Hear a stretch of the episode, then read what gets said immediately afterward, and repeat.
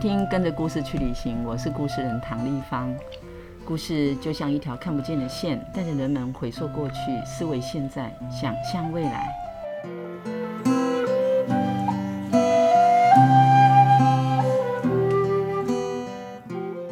跟着故事去旅行这个 Podcast 节目制作呢，是为了云林故事人协会进驻了一百零二岁的云林故事馆，这十五年来出版了一百多本云林素人的绘本故事，这些鲜为人知的精彩故事，包括地方文化、产业、生态或人们自己的生命历程。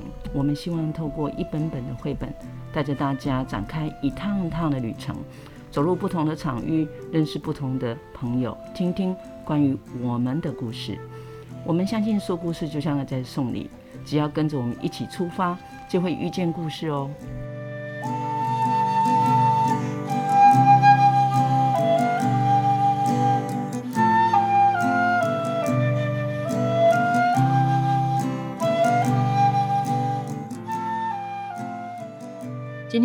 要聊一个有关在云林古坑山上的产物的故事。接下来呢，我想先用一段声音开始，请大家猜一猜，你听见了什么？这个声音是来自古坑山上农夫他们在做的事情。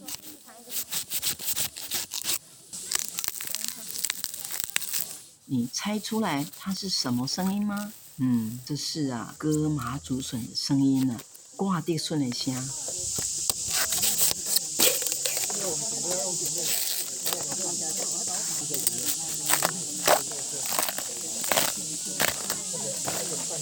那这个剥壳、剥这个笋的壳的声音呢，是由我们伙伴呢苏伟他参加在古坑桂林村食农教育的活动现场所收录到的声音啊。透过这个声音，我们可以听到从竹林把笋割下来。然后到后来，他会在我们餐桌上的历程。第一次还比较陌生，第二次来就比较有一点那个概念的。我上一次的时候没有用到，所以这次是第一次用，觉得有点难。一回生二回熟，有没有听过这句话？很重，然后太硬，消不下去。有流汗，有收获。我第一次体验呐，农人们真的很辛苦。我们要惜物爱物，我刚刚有的都给人家弄得有一点消掉了，觉得好可惜哦。好玩，车车好好玩。哎、欸，我我比较大汉的呢，较早老岁都都种啊，我刚结婚了，我才去学过，所以我好食。啊，我较早是。出出外去上班啦，哦，挂笋真辛苦呢，出到汗一直流呢，五点多天光就出门啊，较早较袂热啦，哦，不然很热呢，手叮当就流汗。就是民国大概四五十年的时候，那时候交通不方便，他们的车辆那时候都是那种铁牛搬运车，那个速度很慢，啊，所以哈，他们以前不是像我们现在割竹笋是算。哪边一撮一撮，他们不是，他们是几甲地啊？一进去有的都十甲、二十甲在割的，辛苦钱嘛。哎呀，你要在笋寮进去，你要住好几个月啊。啊，如果你有小朋友的要怎么办？对啊，所以那时候的小朋友十几岁就要自己生活了，因为很多父母就是住在笋寮啊。进到笋寮之后，就是一个很简陋的，有屋顶的，可是四周都像这样没有墙。哦，那、他们进到山里面之后，第一个事情就是去砍那些干竹。哦，去年干掉了竹子，把它做成要烧的木材的那个来源。哦，然后把它叠叠叠叠叠，叠成一面墙壁之后，把那个笋苗围起来。哦，那个就是他们的墙壁。啊，然后七八月的时候开始，就是竹笋开始产出了嘛。每天就割竹笋、煮竹笋，然后晚上就在那里把它压竹笋。压到之后，大概一两个月之后酸之后啊，哦，他慢慢的就感有的要晒，有的就是会请那个中盘商来买。哦，那时候交通不方便，不可能每天这样移动。哦，然后大概到十月的时候，国历十月的时候，那个竹笋的产季快结束了，那些柴也快烧完，哦，就又恢复成原本笋苗的状况。啊，回来的时候就是载那些已经压水压掉的那些笋干。有些是晒干的有些是还没晒干的就载那些出来。了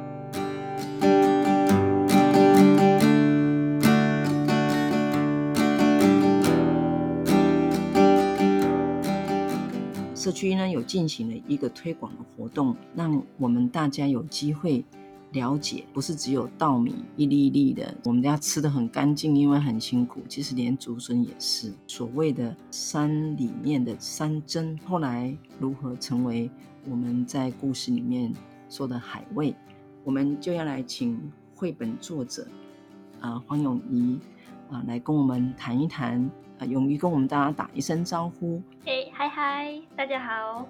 咏仪呢，她是马来西亚人，来云林科技大学读书。啊，我之所以会知道这个咏仪呢，是也是因为透过我们茶山阿公作者，也是云科大的一位老师，他外号叫小绿老师。我想邀一下咏仪，可以来谈一谈，你当时是在什么样的因缘？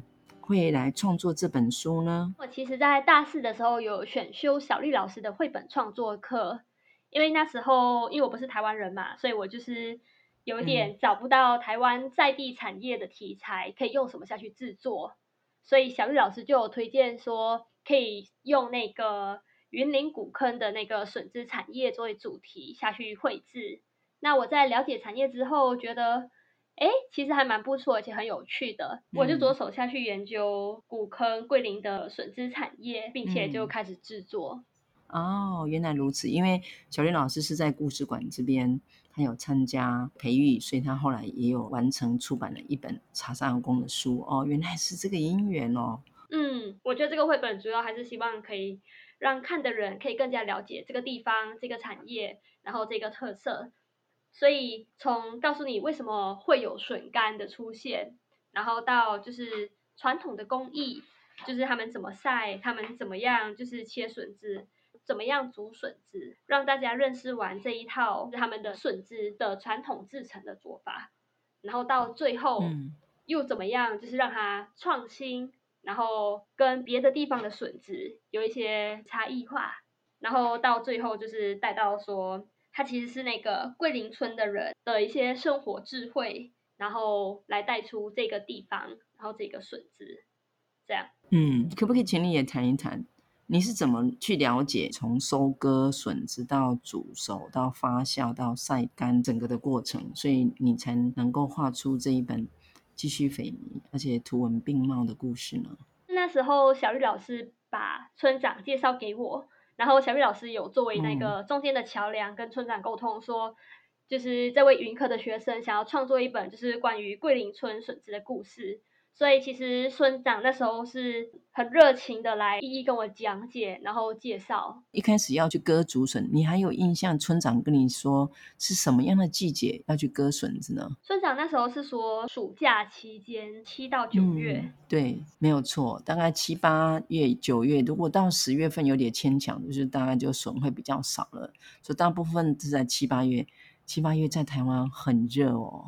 就是觉得是你有机会去看到他们砍笋吗？那时候村长是有就是砍一颗给我看，然后就觉得他们哦，就砍一颗，哦，对对，觉得觉得他们真的很厉害。如果要我说的话，我觉得有点像职人精神嘛，就是那么热的天气，可是他们就是有这种使命感去把它割下来，然后把它制成。像是我看他们就是剥笋壳，他们的动作其实非常的流畅跟厉害的。嗯嗯，就是那个刀子在他手上，就是刷刷刷很快的，他可以割啊，可以剖啊。所以他带你去认识的过程里头，有哪一些你觉得很让你印象深刻？比较让我觉得有趣跟吸引我的地方是那个桂林的笋寮里面的那个土灶。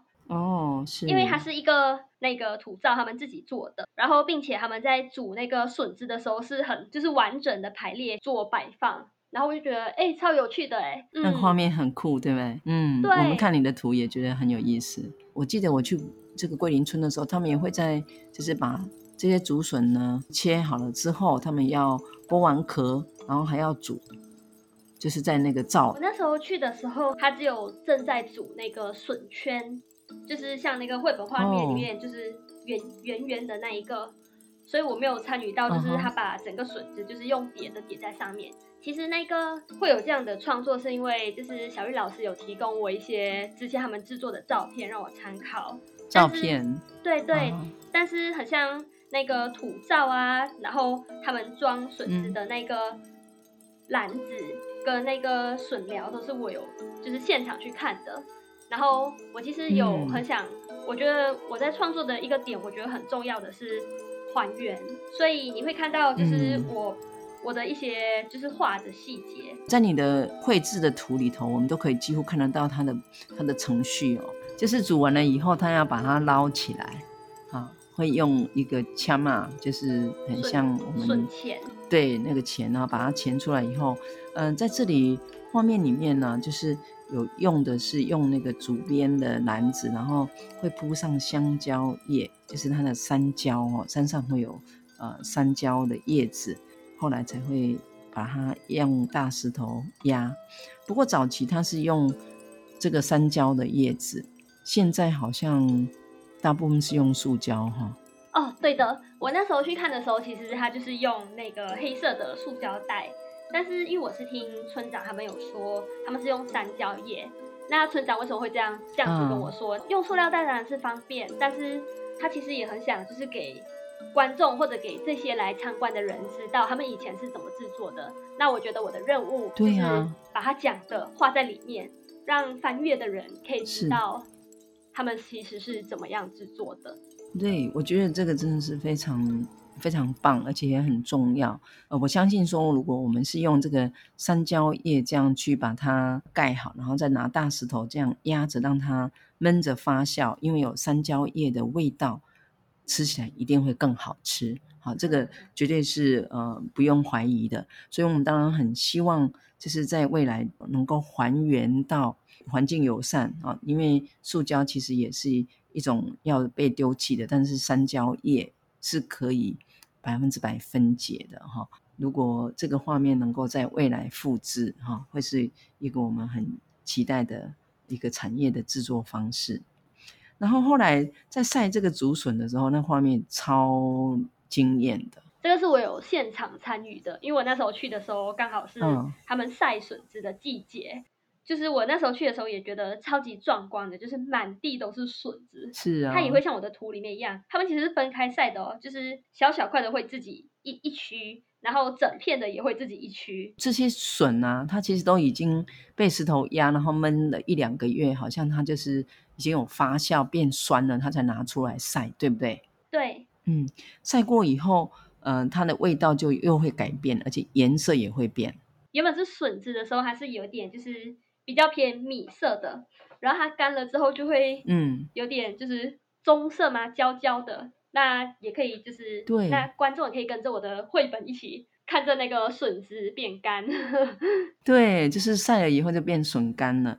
后来，呃，社区它有一个创意哦，就是三针，就是他们的笋，然后变成鱿鱼这个造型。你可不可以谈一谈？我相信你。应该也觉得蛮有意思的，因为你花了一个跨页来说这个整个制作的过程。那我也觉得这一页超经典的，从竹笋怎么变成一只鱿鱼呢？这个我觉得上面有一个小重点，就是第一个步骤的时候，它其实是用笋圈剪开。那笋圈就你可以看回晒笋子那一页，就是笋圈，就是爷爷正在晒的那一个，嗯、它是笋圈，然后。第二第二个步骤压干那个笋干，就是它晒的另外一区，就是皱皱的那一区，就是笋干。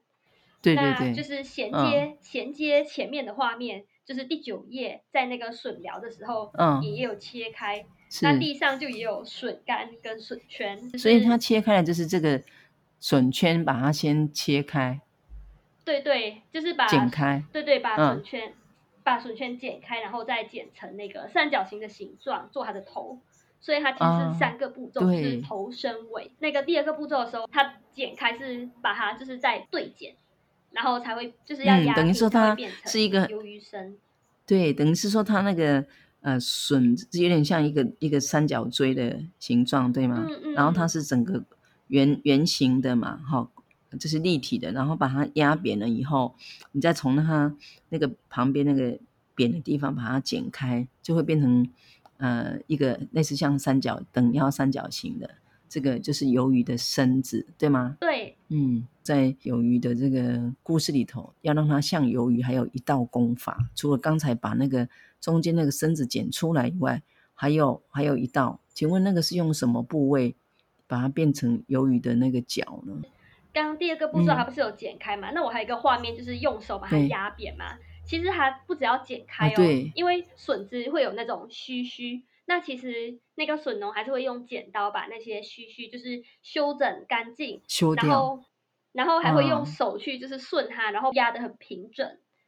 然后再来的话，嗯、他会用锥子，就是戳，他先戳洞哦，就是定那个点，先戳洞，然后戳洞，然后才扯开。哎，台湾人说一个针啊，就是它是一个锥子，它是可以穿，然后把它就是穿以后再往下拉，就是变成它可以让它变成一条一条的。哇，这个好多工序哦，很多的工哎，而且他都会戳的非常的等距。那时候其实，在帮忙呈现给我看的那个村民。其实他是需要非常的就是细心跟专心的哦，哦因为他他们剪的其实是很就是很漂亮，然后很对称的。那我这边其实有询问他，是如果没剪好就不像了。嗯，对对，我我这边也有询问他说，哎，那你这样子这个速度，你一天大概可以生产多少个？他那时候是有说，他是从早上然后忙到傍晚时间的话，大概可以做六只啊，只做六只哦。对，所以一只要卖多少钱才有工钱呢、啊？我的天哪！所以各位，呃，听到这个呃 podcast 的朋友，想一想，那那一个笋干，如果你是在用一整天的时间，而且是一个很熟练的笋农，他用一整天的精力才做六条鱿鱼，一条笋干，其实如果你泡了水，把它拿来做莲菜，你可以想象叫做。啊，这个笋干扣肉这一道非常道地的台湾过年用的年菜的菜色的话，那一条鱿鱼应该很值得。嗯、不晓得是谁开始的，觉得要把它变成这个看起来像鱿鱼的这样的一个笋干的造型呢？这是这个 idea 从哪里来呢？以前的人要出去外面买一只真正的鱿鱼来吃，对他们来讲是一种高级的奢侈品。因为你一趟要到外面，可能那时候可能要到海边才有嘛，哦，比较靠海的地方，你只能吃一次两次啊。农民都心里都会想说，我想要过来吃一下鱿鱼。那这个在晒笋干的那个颜色啊，跟那个颜色又很像啊，哦，啊，农民就会自我安慰说，啊，这个就是山顶的鱿鱼嘛。哎呀，这个吃起来像鱿鱼丝啊、鱿鱼须啊，很像但是自己心里在那边想说，还有山鱿鱼、山鱿鱼。然后他就把它取名是山鱿鱼，他、后来是因为加了黄金两个字，是他那时候的价值比较高啊。第二个是在晒的时候，那个金黄色的颜色看起来也像很像黄金哦，因为那个一整片哦，如果整个广场都晒那个，那个也是很壮观哦。然后就把它取名黄金山鱿鱼。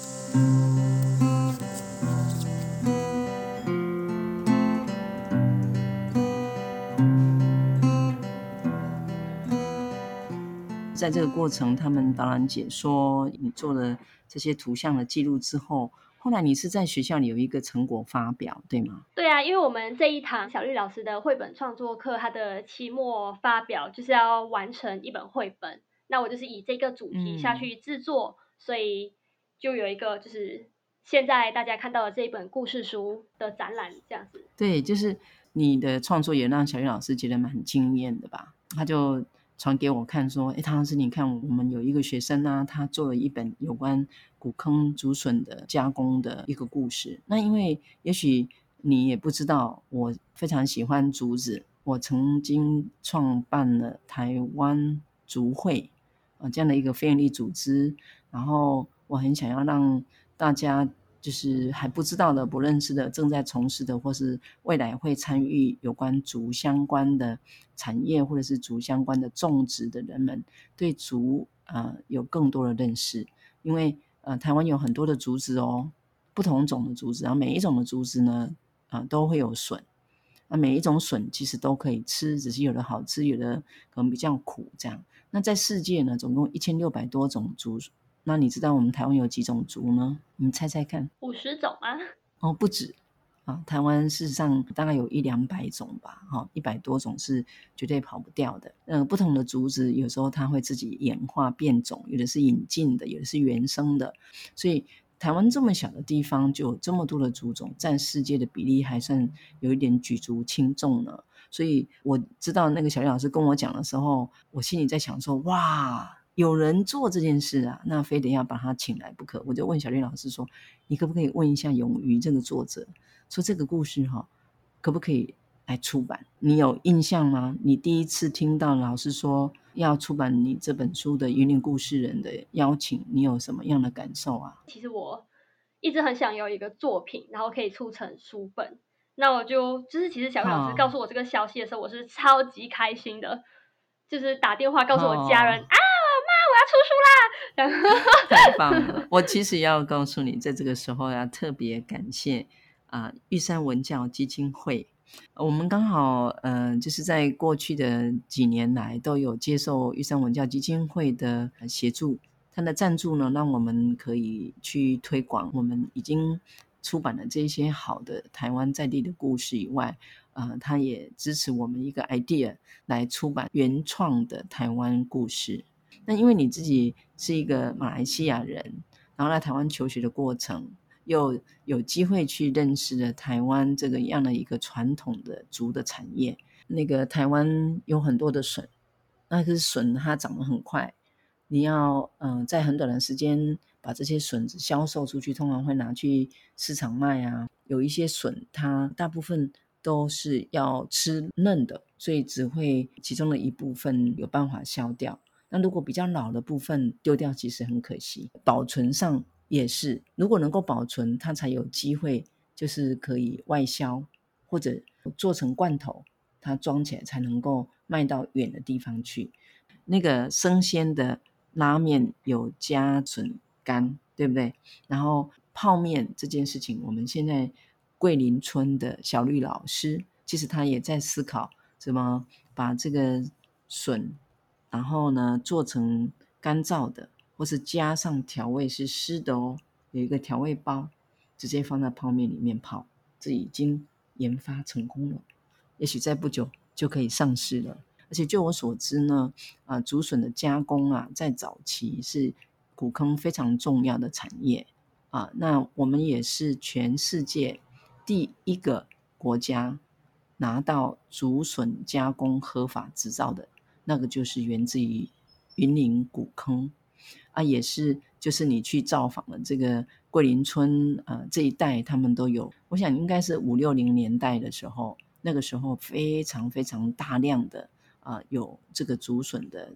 加工，不管他是做罐头的呢，还是做笋干，也有做酸笋啊，种种这样。那后来台湾人就啊、去大陆，在中国投资，然后投资之后呢，呃，当然中国就会自己制作，所以现在呃这个产业没落的原因，也是因为我们并没有那个量，只是这些 idea 其实很早以前都源自台湾。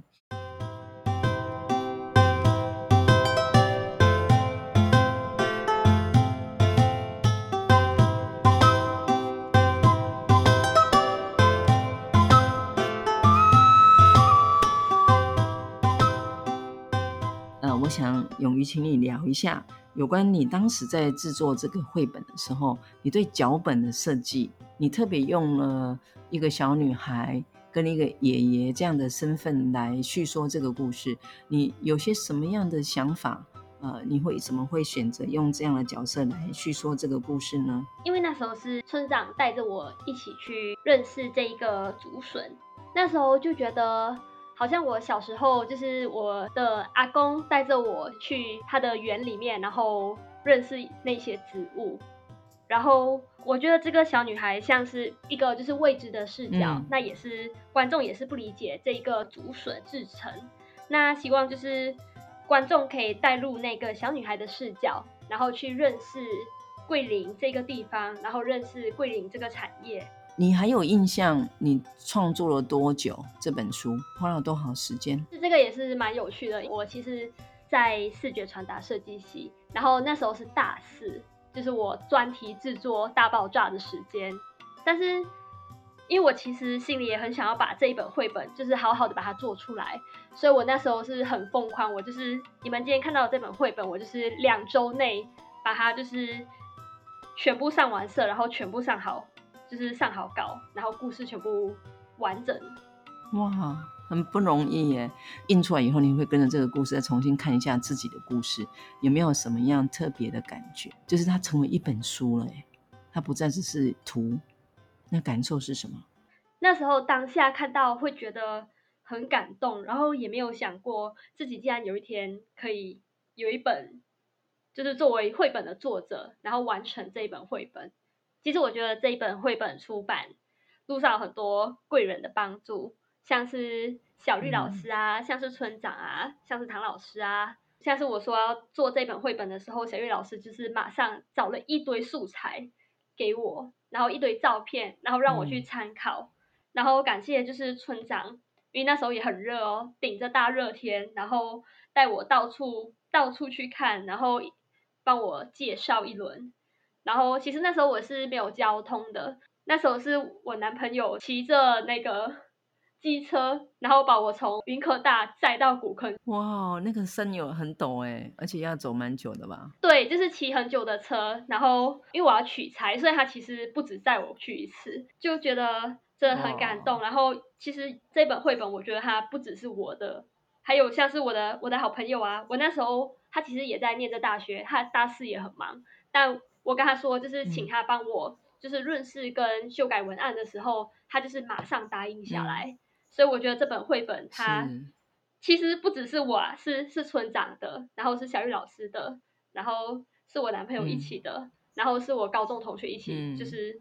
大大家的一个心血，然后变成一本书，而且那时候村长对我的帮助，其实让我有一种就是使命感。他他其实已经不是一个作业哦，他是就是我会觉得说，我有这个责任，今天不管他有没有出版还是怎么样，那我就是要尽我的能力做到我当时可以做到的最好，然后来就是回嗯，就是回馈给大家这样。是哈，所以这已经不是你的书而已，它已经是大家的故事了。非常感谢，就是你把这个过程呢都能够转化成为很好看的图，然后这个故事呢也简单的让大家都可以去理解。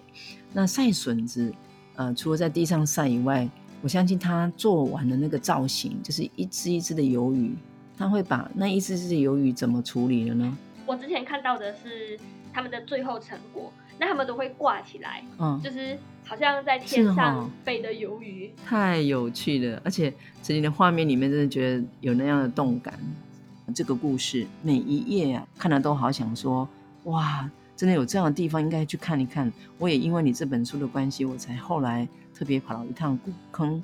然后到桂林村呢去看，他每一年这个村呢都会办理相关的推广活动，所以会让大家会看到有笋干呐，有酸笋啊，有酱笋啊，还有什么？还有生鲜的竹笋，对吗？然后我最近把这个 idea 跟这个故事带去宜兰，我们去南洋博物馆展出的时候，呃，展出这个故事旅行箱的时候，有讲了这个故事，结果当地的人都觉得好不可思议哦。就是觉得这个可以变成鱿鱼的这个想法真的是太酷了。其实云林县政府啊，我们应该跟他就是建议一下，就是呃，我们来组一个走读，然后呢，可以骑脚踏车挑战一下到古坑，然后上去的时候呢，可以可以跟这个季节结合，就每一个人做一条鱿鱼带回家，然后再买一本勇于你的书。你觉得这个主意怎么样？哎、欸，我觉得蛮不错的哎。就是这样子，它可以被更加认识到。你到故事现场，你真的能够感受的，就是你不是只有看见，你也不是只有听见，你还可以摸得到，还吃得到。这个我们称为就是多元感官的这个记忆。不过，我想这个很可能会变成一个独一无二的哦，因为全台湾好像只有我们在做这个黄金山鱿鱼，你知道吗？我也期待，也许听众朋友听到以后，你可以留言，可以先预约，我们就可以跟社区下订单。这个实际上我们可以用行动来支持文化跟产业，就是在生活里面是，我觉得是永续一个非常非常棒的方式。对啊。然后我想你自己现在已经是一个作家的身份了，不晓得有没有因为创作这个故事，然后被出版之后，对你自己在未来。不管你要创造的什么，是不是有更多的不一样？其中包括你对自己的信心呢？这个是真的有，就是自己之前会觉得说，哎，想要出一本绘本，就是其实是很困难的事情啊。你需要有出版社，那你需要介绍的人，所以我就是真的从来没有想过自己是有机会可以出版一本绘本的，会让我自己觉得，哎，其实人生可以不要有那么多局限跟框框架架，然后也让我相信我自己其实是可以有更多的可能。嗯，对，这个真的是一个非常棒的经验。然后我们也很高兴，云林故事人这座桥呢，可以让你的梦想成真，然后也可以让台湾增添了一则非常有意思、有温度的好故事。今天就是我们的 Podcast 呢，把一个在云林古坑桂林村这小小的一个呃村落，他们靠山吃山，就是有办法把竹笋透过这么多年。在地知识，还有在地的人，他们转化成为一种智慧，就是除了吃吃不完呢，还可以做成加工的，还可以卖。然后现在它已经成为一种就是名副其实的文创，而且我觉得这个非常的有意思。然后在这个过程，我们透过这本书的出版，也让我们跟着故事去旅行，然后去爬书过去，然后共同去想象我们可以创造的未来。在未来，呃，不管是你现在听到这个故事，还是未来人们听到了这个故事，或是有机会读这本书，都能够把你的想法或感受呢，可以跟我们分享。可以欢迎大家可以到云林故事馆的粉丝专业留言，或者是 email 到云林故事人协会的信箱。那这一集，呃，非常感谢玉山文教基金会的赞助，跟着故事去旅行。我们下次再见喽！谢谢大家，拜拜。拜拜。